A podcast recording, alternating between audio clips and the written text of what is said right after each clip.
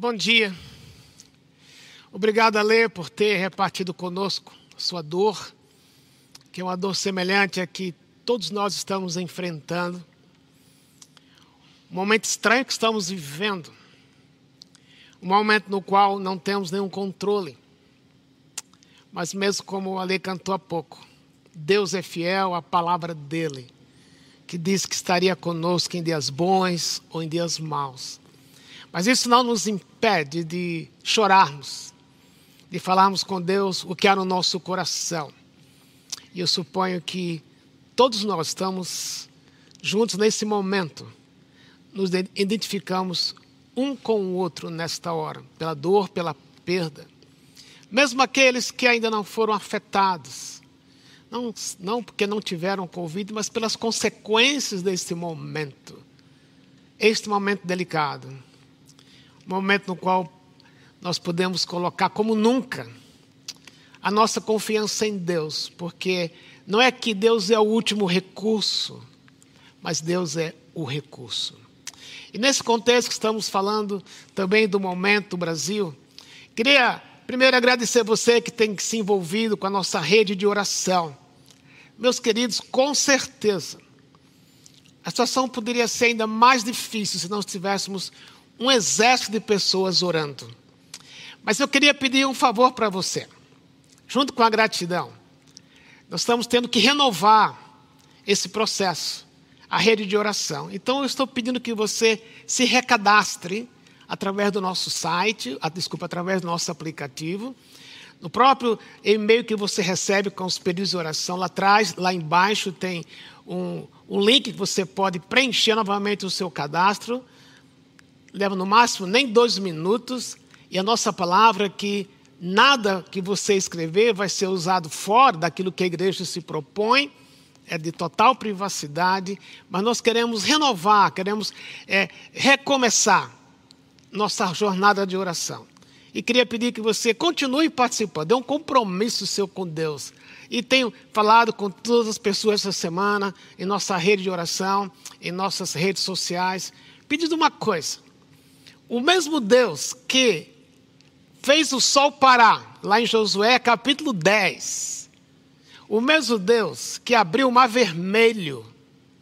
O mesmo Deus que fez Ana, esposa de Elcana, lá em 1 Samuel capítulo 1, que era estéreo, ela dar a luz. O mesmo Deus que fez Zacarias e Isabel terem um bebê depois que haviam passado da idade. É o mesmo Deus que tem o poder de parar a pandemia e transformar este momento a longo prazo um sinal da graça dele sobre nós. Por isso, a rede de oração tem todo sentido. Por isso, você orar tem todo sentido. Você pode achar, mas a minha oração pequenininha, oração não tem tamanho. O que tem tamanho é Deus. E Deus é infinitamente maior do que nós podemos imaginar. Por isso, conto com a sua participação na rede de oração e poder repartir com outros aquilo que o Alexandre fez conosco. Precisamos desse repartir. Em nosso calendário judeu-cristão, judaico-cristão, hoje é o chamado Domingo de Ramos. É o domingo no qual Jesus entrou em Jerusalém. Entrou para experimentar na mesma semana extremos, extremos de alegria, mas extremos de dor também. Ele começa a semana entrando em Jerusalém como rei aclamado, reconhecido pelo povo, mas quando chega na, na sexta-feira, esse mesmo povo que o aclamou como rei no domingo, pede para que ele seja crucificado. Durante a semana, Jesus teve momentos muito especiais com os discípulos, na última ceia. Mas naquela última ceia, quando ele reafirmou que estava indo para o céu, o Espírito Santo é, desceria para ocupar no coração daqueles discípulos lugar que Jesus tinha. Todos eles traíram Jesus. Jesus foi vendido por 30 moedas de prata daquela época. Ao mesmo tempo que ele teve momentos de tremenda comunhão com o Pai, o Pai o preparando para a sexta-feira, ele teve momentos de traição, como ele nunca havia experimentado isto. Mas o que é que isso tem a ver conosco? Sabe uma coisa que eu gosto de lembrar na, na, nesse domingo de ramos, especialmente no texto que vamos ver hoje? É que a esperança viva que Jesus Deus pra, deu para a gente de presente, graciosamente. Para muitas pessoas, esta dentro da esperança viva, ela passa por algum engano, porque não conhece a esperança viva. E nessa última semana de Jesus aqui na terra, algumas pessoas se sentiram enganadas. E você vai entender por quê. Mas eu quero que você abra comigo. E eu queria que você abrisse realmente a sua Bíblia, o seu smartphone, o seu tablet, o seu computador, e pudesse ler comigo o que está em Mateus capítulo 21. Mateus capítulo 21. Eu não vou ler todo o texto de uma vez, vou, lendo, vou ler em partes. Mas eu quero ler os primeiros versículos.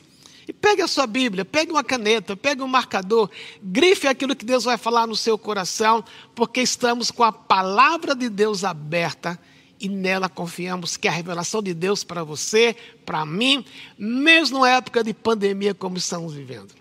Mateus capítulo 21, o texto começa assim: Quando se aproximaram e chegaram a Betfagé, ao Monte das Oliveiras, Jesus enviou dois discípulos, dizendo-lhes: Vão ao povo que está diante de vocês.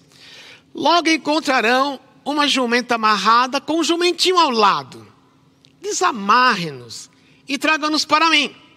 Se alguém lhes perguntar algo, digam-lhes que o Senhor precisa deles. E logo os enviará de volta. Isso aconteceu para que se cumprisse o que fora dito pelo profeta. Digam à cidade de Sião: Eis que o seu rei vem a você, humilde montado no jumento, no jumentinho, cria de jumenta. Os discípulos foram e fizeram o que Jesus tinha ordenado. Trouxeram a jumenta e o jumentinho, colocaram sobre eles os seus mantos, e sobre esses Jesus montou. Uma grande multidão estendeu seus mantos pelo caminho. Outros cortavam ramos de árvores e espalhavam pelo caminho. A multidão que ia diante dele e os que o seguiam gritavam: Hosana ao filho de Davi, bendito é o que vem em nome do Senhor, Hosana nas alturas. Hosana nas alturas. A palavra Hosana significa salvação já. Era o que eles estavam gritando: salvação já. Mas um detalhe interessante é que nessa última semana de Jesus aqui na terra, antes de ser crucificado, e no domingo chamado Domingo de Ramos, Jesus se apresenta realmente como o rei. Ele, ele deixava que as pessoas falassem isso sobre ele, mas aqui chegou o dia dele realmente apresentar-se. Na realidade, meus queridos, algumas profecias se cumprem nesse dia.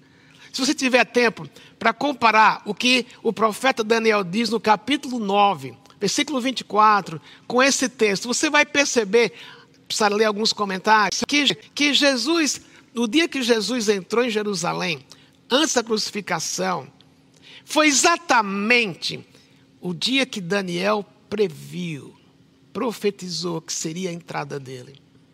69 semanas, 69 vezes 7, que é um simbolismo. Mas o profeta Daniel anunciou este dia. Só que o que estava em Jerusalém pouco conheciam, e mesmo os religiosos não conheciam, não deram valor para isso. Esperavam outro Messias, outro tipo de Messias.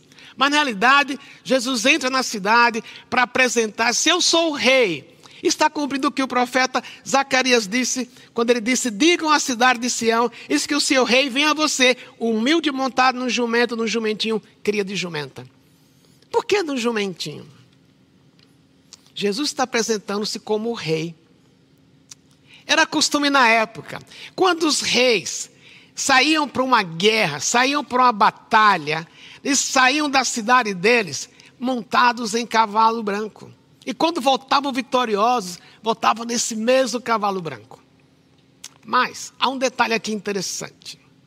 Quando um rei ia visitar as áreas do seu reino, ou ia numa missão de paz, ele não ia num cavalo branco ou com um manto vermelho, ele ia montado num jumentinho. Por quê? Porque ao chegar na cidade, montaram num jumentinho, aquilo que as, que as pessoas pensavam que aquele rei viria para destruir a cidade, sabe o, o, simbolismo? O rei estava vindo para trazer paz. Trazer paz. Jerusalém estava superlotada de gente. Um alvoroço. Era uma celebração da Páscoa. Os historiadores dizem que devia haver pelo menos 250 mil pessoas na cidade. Alguns calculam um milhão, dois milhões. Mas o fato é que a cidade estava alvoroçada. Aqueles que tinham ouvido de Jesus, será que ele é o rei? Sim, Jesus se apresenta como rei, mas ele vem como um rei humilde, um rei para trazer paz. Nós estamos precisando. Não porque hoje é domingo de ramos. Mas precisamos da paz à luz do que a pandemia causa. Precisamos da paz à luz mesmo da pandemia. Mas às vezes, ou alguns de nós nem foram muito afetados pela pandemia, mas alguns não têm paz. Não conseguem dormir sossegado, poder pôr a cabeça no travesseiro sem preocupação. Ou por causa de um erro cometido, ou por causa de uma situação delicada que está vivendo.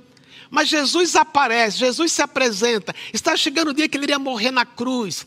Mas ele disse: Eu vim trazer paz para vocês. Eu vim trazer paz para vocês. Não tem como negar. Aquelas pessoas que o Ale mencionou hoje, que eu também conversei com elas. Alguns de vocês que eu tenho falado por telefone.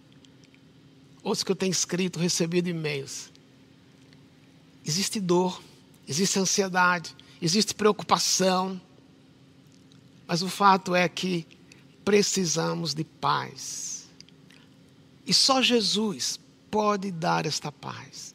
Jesus sabe como você está hoje, Ele sabe a dor que você está carregando, Ele, sabe os medos que você tem, como é que vai ser o pós.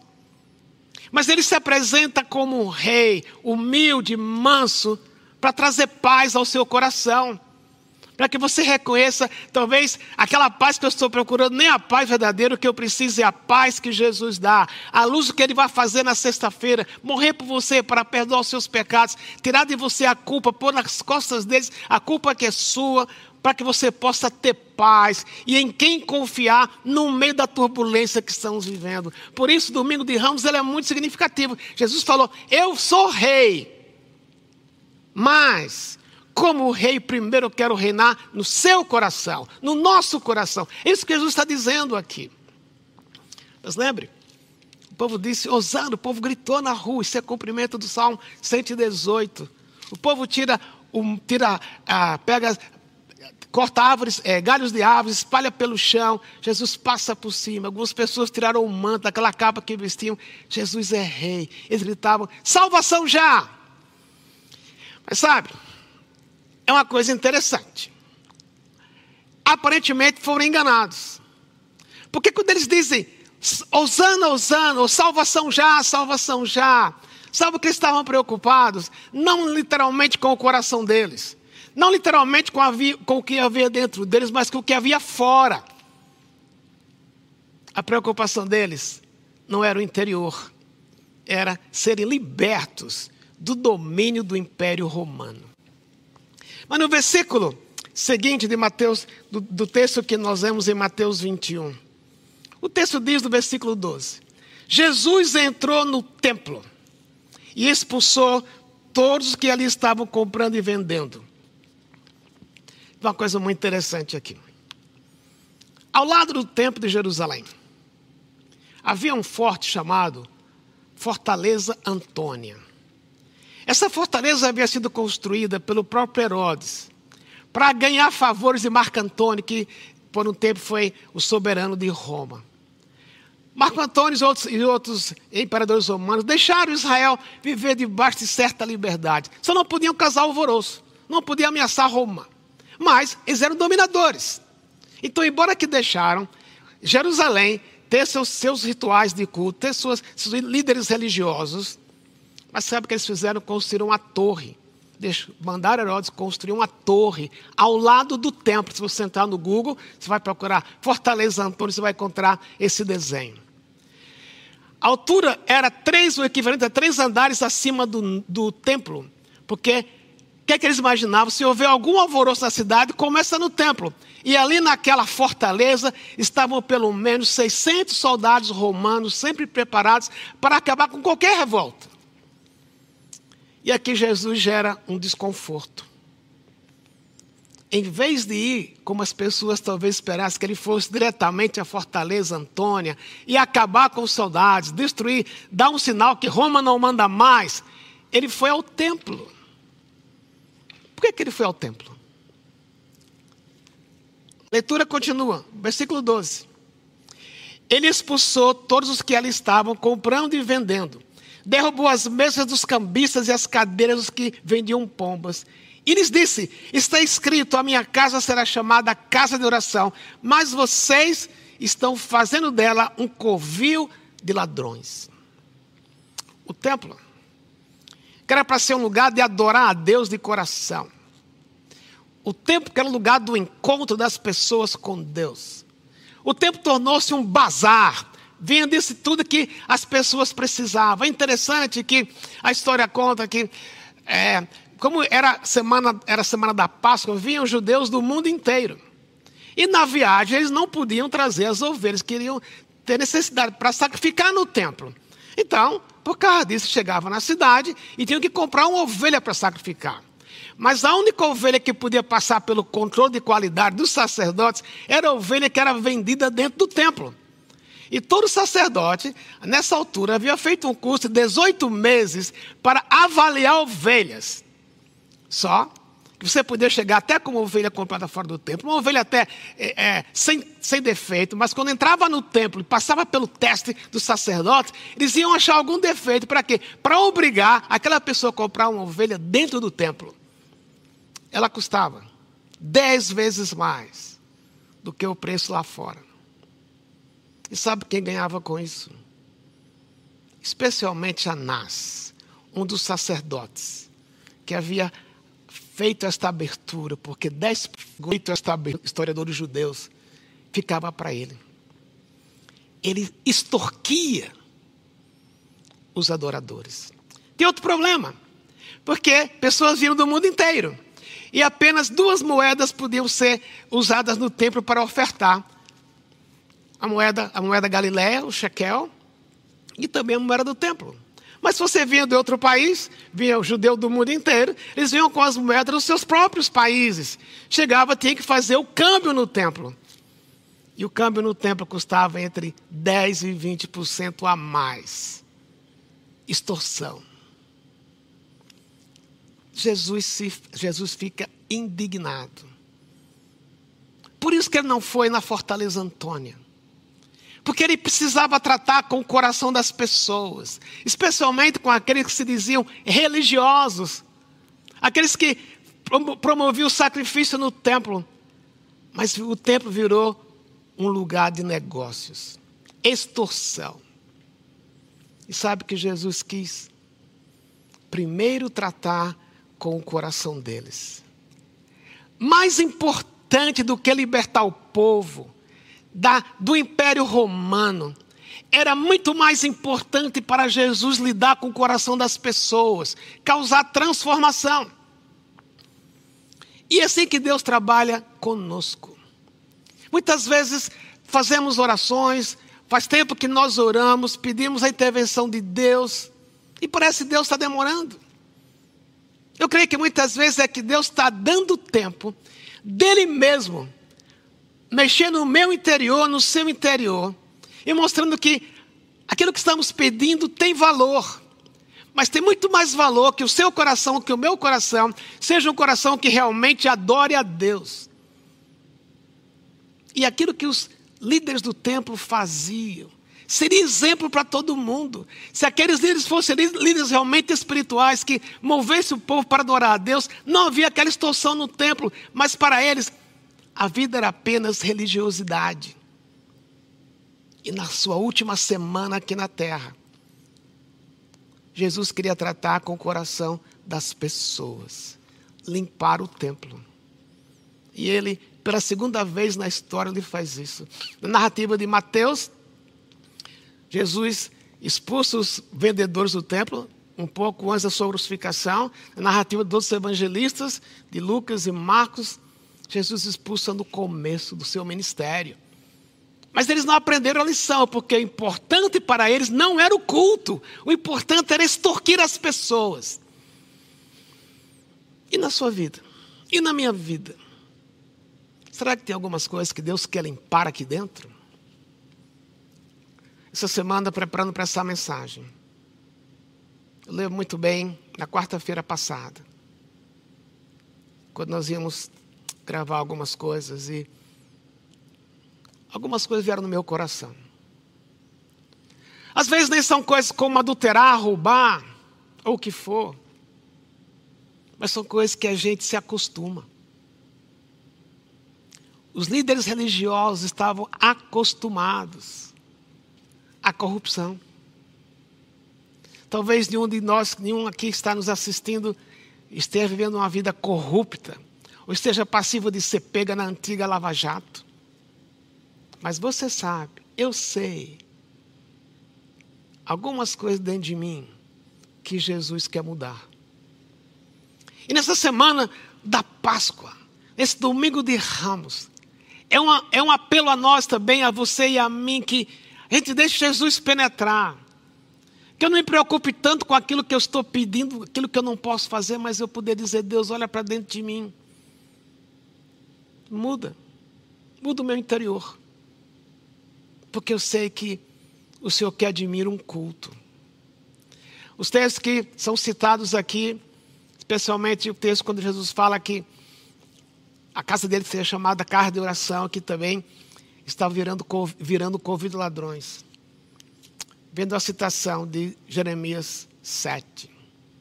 Quando Jeremias, pregando em nome de Deus, lida com os líderes de Israel, dizendo: o que vocês oferecem para Deus é um mero ritual. Não tem valor para Deus. E muitas vezes a nossa vida cristã vira um ritual. Eu cumpro o ritual, eu vou para a igreja, eu fico na igreja em casa vendo o culto online, ou eu mando dinheiro para a igreja, eu mando algumas coisas para os pobres, como se fosse apenas o ritual, mas Deus diz: não é isso que eu estou interessado. Antes de você mandar o dinheiro, antes de você socorrer os pobres, eu quero um coração limpo, um coração puro, um coração que não engana, um coração, um coração que é verdadeiro. Por isso Jesus foi primeiro ao templo e não na fortaleza. Quando ele vier a segunda vez, ele vai vir como um rei poderoso, montado no cavalo branco, como está no livro de Apocalipse.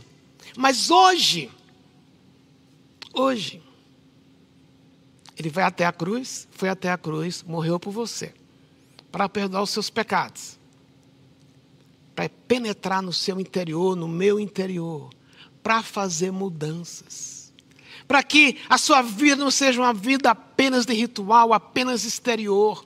Aqueles religiosos estavam ganhando do templo.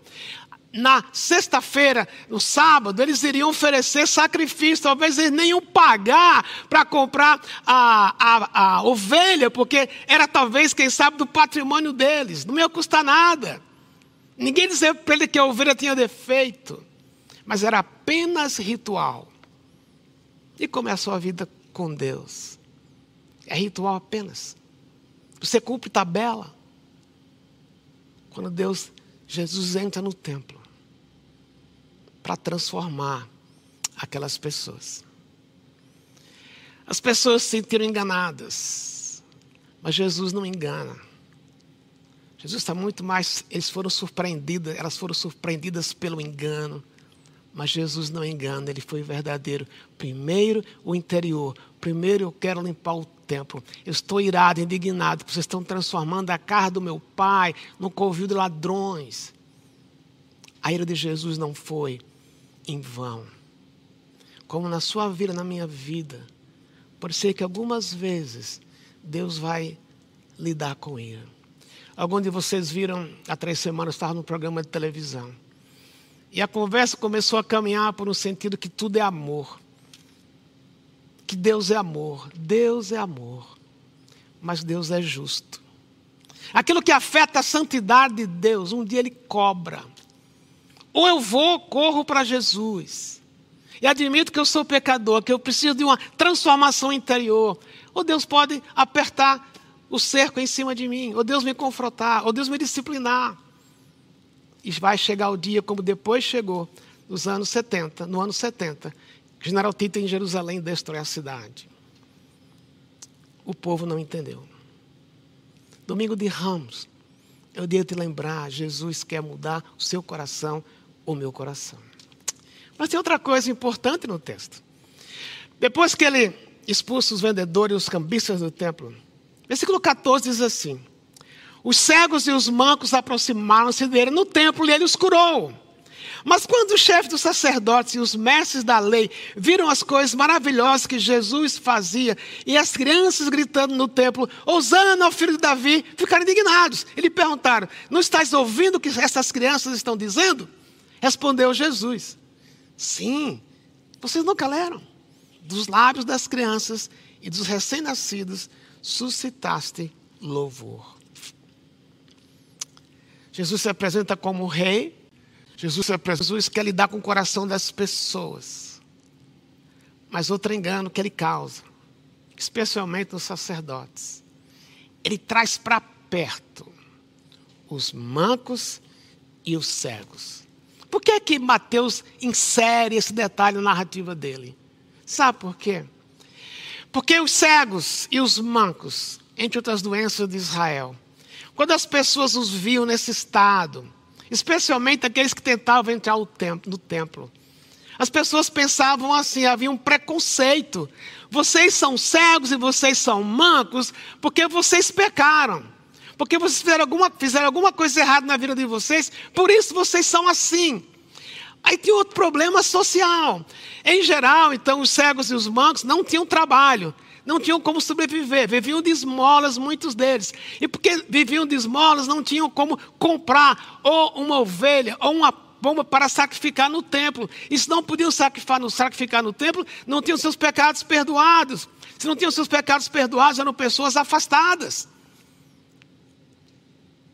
Você já chegou perto de alguém que se sente excluído?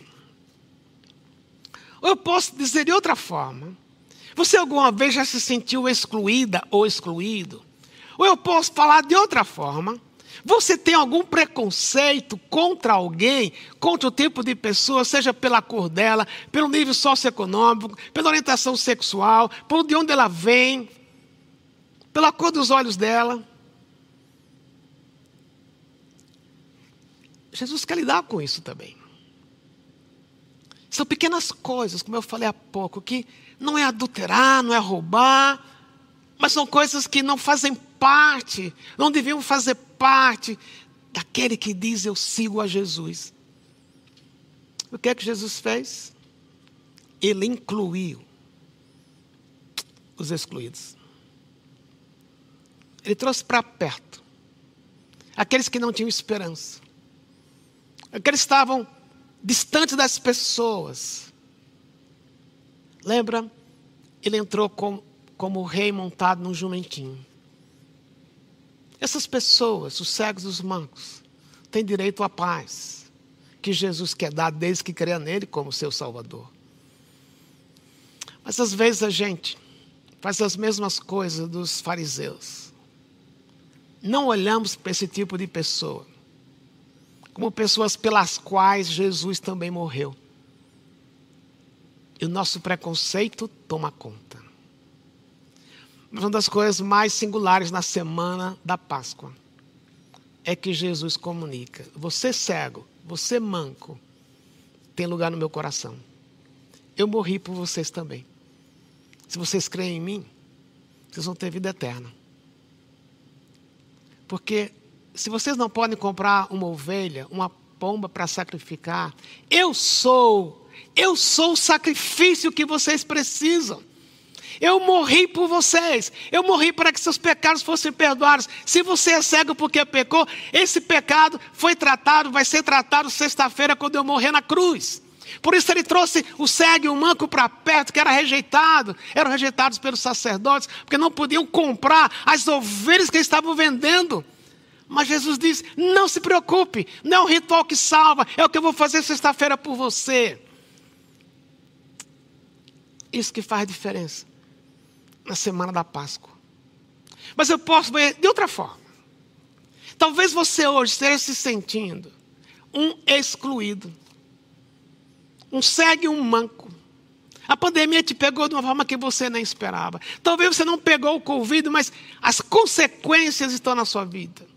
E nem precisa ser o Covid. Por ser que esteja passando por um momento delicado em que parece que sua família vai cair, vai ser destruída. Seu casamento vai desabar. É para você que Jesus está falando. Você está se sentindo excluído. eu morri para que você pudesse ter seus pecados perdoados.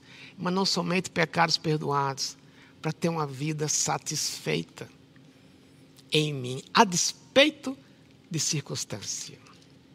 Quando Jesus morreu na cruz para perdoar os seus pecados, os meus pecados, ele não disse que não teríamos mais problemas, que não, teria, não haveria mais divórcio, que não haveria mais Covid, que não haveria mais falência. Pelo contrário, disse: No mundo tereis aflições. Mas em vez de você viver, sentir-se como segue um manco, venha para mim. Eu te acolho para transformar a sua vida. Na semana da Páscoa, o domingo de Ramos, o povo ficou enganado, porque não era esse Jesus que eles esperavam. Esperavam Jesus montado no cavalo branco para destruir a fortaleza Antônia. Jesus veio, não veio para destruir a fortaleza Antônia, ele veio para reconstruir o que é dentro de você está se sentindo hoje talvez cego e manco. Mas tem mais um detalhe, com isso vou terminar de fazer três perguntas. As crianças entraram no templo e começaram a dizer também: Osana, Osana, bendito aquele que vem em nome do Senhor. Como o texto diz, os sacerdotes ficaram indignados e vão para Jesus. Você não está vendo o que as crianças estão falando? as crianças também eram um pouco rejeitadas. Jesus falou: Eu sei o que elas estão fazendo. Sabe o que elas estavam fazendo?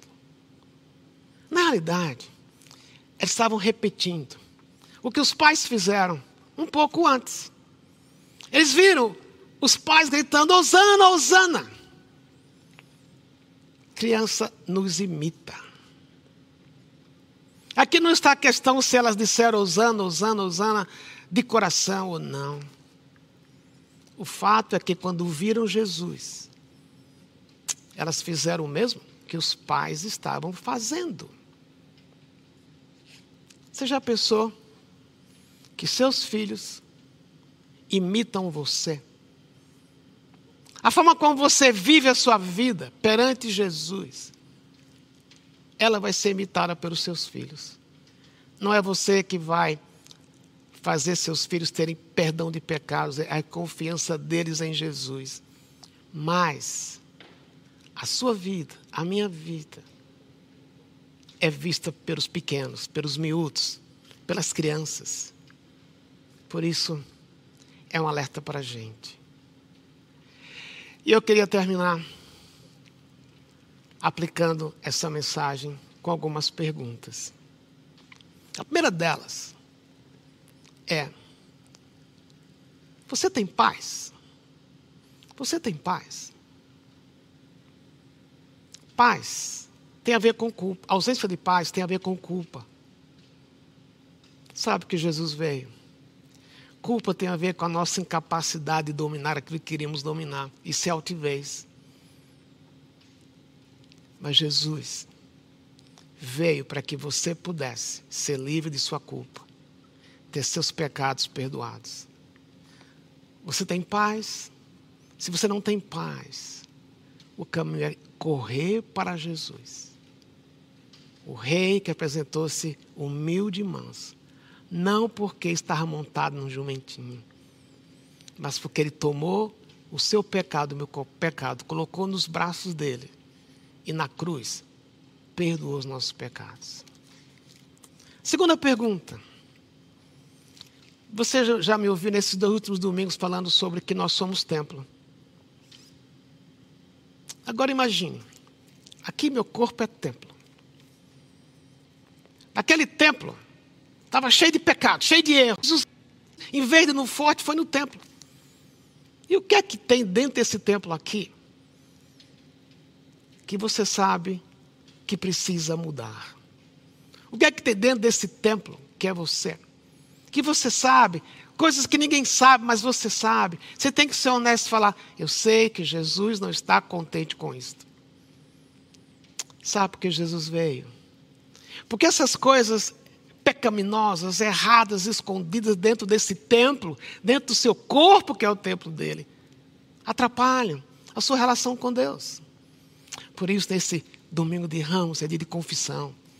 Dizer, Jesus, o Senhor sabe isso que eu estou fazendo que não te agrada? Terceira pergunta. Jesus acolheu os excluídos. Você foi acolhido. Eu queria com uma aplicação prática para a gente nesse tempo de pandemia que muita gente está perdendo coisas, perdendo trabalho. E que não tem nem a coragem de falar, eu estou precisando. E você poder dizer, Deus, me traga alguém que eu possa servir com os meus recursos para suprir o que essas pessoas precisam. Ao lado da nossa igreja, tem duas comunidades com as quais temos nos envolvido.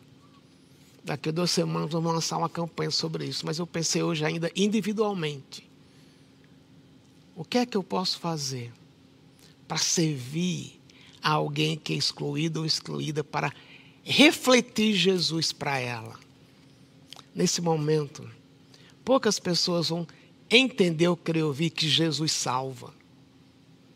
Primeiro, elas querem ver que esse Jesus que você crê, que eu creio, tem mãos para repartir. Há alguém que você conhece que está precisando? Você pode dizer: Deus me traz, traz alguém que eu possa repartir aquilo que o Senhor me deu. E a quarta pergunta, pensando nas crianças.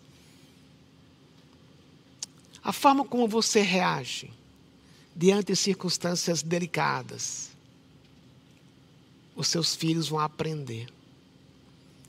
Desde o fato que você nem liga muito para participar da comunidade, da igreja. Ou está no pequeno grupo, não é que o, pequeno grupo não torna você mais santo ou menos santo, o pequeno grupo lhe inspira.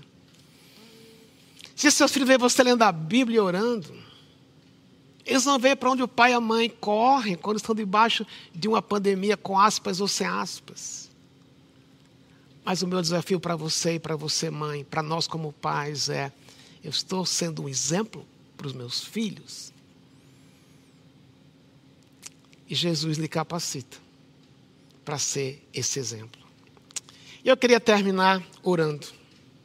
Eu queria terminar relembrando que o Jesus que entrou em Jerusalém como rei, humilde e manso, é o Jesus que quer entrar na sua vida e causar mudanças.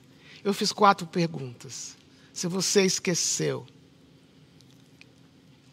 antigamente eu diria rebobine a fita. Não dá para rebobinar a fita, mas dá para você depois voltar um pouco na gravação e ouvir novamente as perguntas e num tempo a sós com Deus poder dizer: Deus, lida na minha vida com aquilo que eu vi nesta manhã. Mas agora eu queria convidar você para orar. Queria lhe convidar para ter um momento a sós com Deus aí, pedindo que aquilo que você ouviu venha fazer efeito na sua vida. Deixe-me orar por você.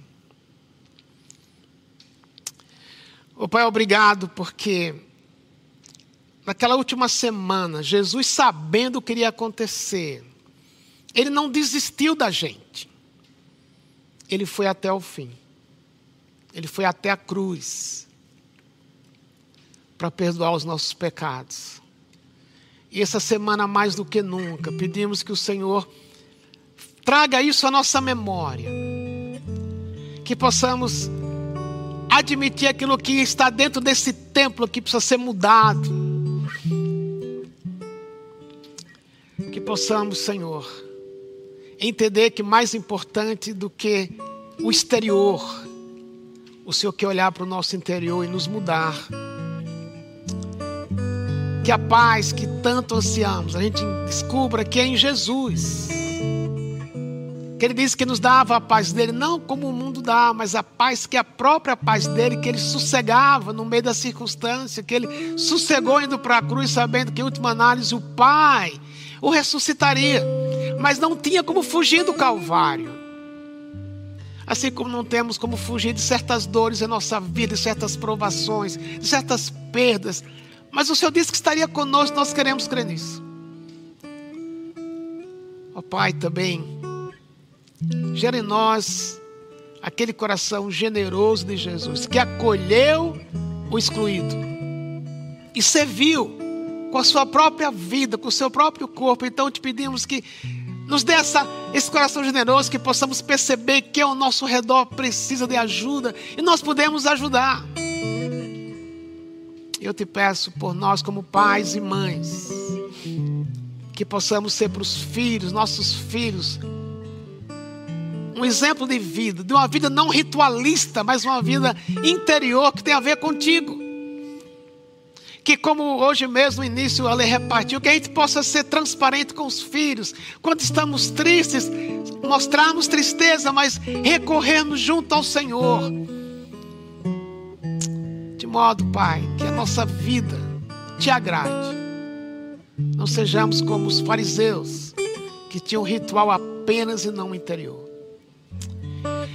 E é nessa certeza que tu vais agir, que nós queremos proferir a bênção apostólica, que não é a bênção do pastor Lisânios, mas é oração em forma de bênção. Que a gente experimente isso. Por isso eu quero dizer que a graça do Senhor Jesus Cristo, que revelou-se a nós na história, e naquele ano lá em Jerusalém mostrou-se que a graça do Senhor Jesus Cristo, que o amor de Deus, que está muito mais interessado em nosso interior, que o teu amor de Pai nos enche e que o poder e a comunhão do Espírito Santo nos abençoe, nos enche, nos faça responder essas perguntas que trouxemos hoje, nos levando para uma vida santa perante o Senhor. Oramos desta forma sobre nossa igreja, sobre todos aqueles que nos ouvem, em nome de Jesus. Amém. Antes de você sair, antes de você levantar o seu sofá de onde você está, deixa eu lembrar que é semana chamada Santa. Nós estamos preparando algo muito especial para você na sexta, no sábado e no domingo. Queria encorajar você a fazer uma coisa sexta-feira. Fazem três, dois anos que não temos a nossa sexta-feira da paixão aqui na igreja, onde adoramos e comemos juntos. Quem sabe você trabalho para pai e mãe, não só para mãe. Prepara uma refeição especial para a família na sexta. E antes da refeição, vocês assistem nosso canal do YouTube, aquilo que preparamos para você para sexta-feira. Mas tem algo para sexta, para o sábado e para celebrarmos domingo, o dia da ressurreição. Você que é parte de oração, não se, não se esqueça de se recadastrar. E agora, fiquemos com o NG Pocket. O meu abraço amoroso para cada um de vocês. Deus abençoe vocês.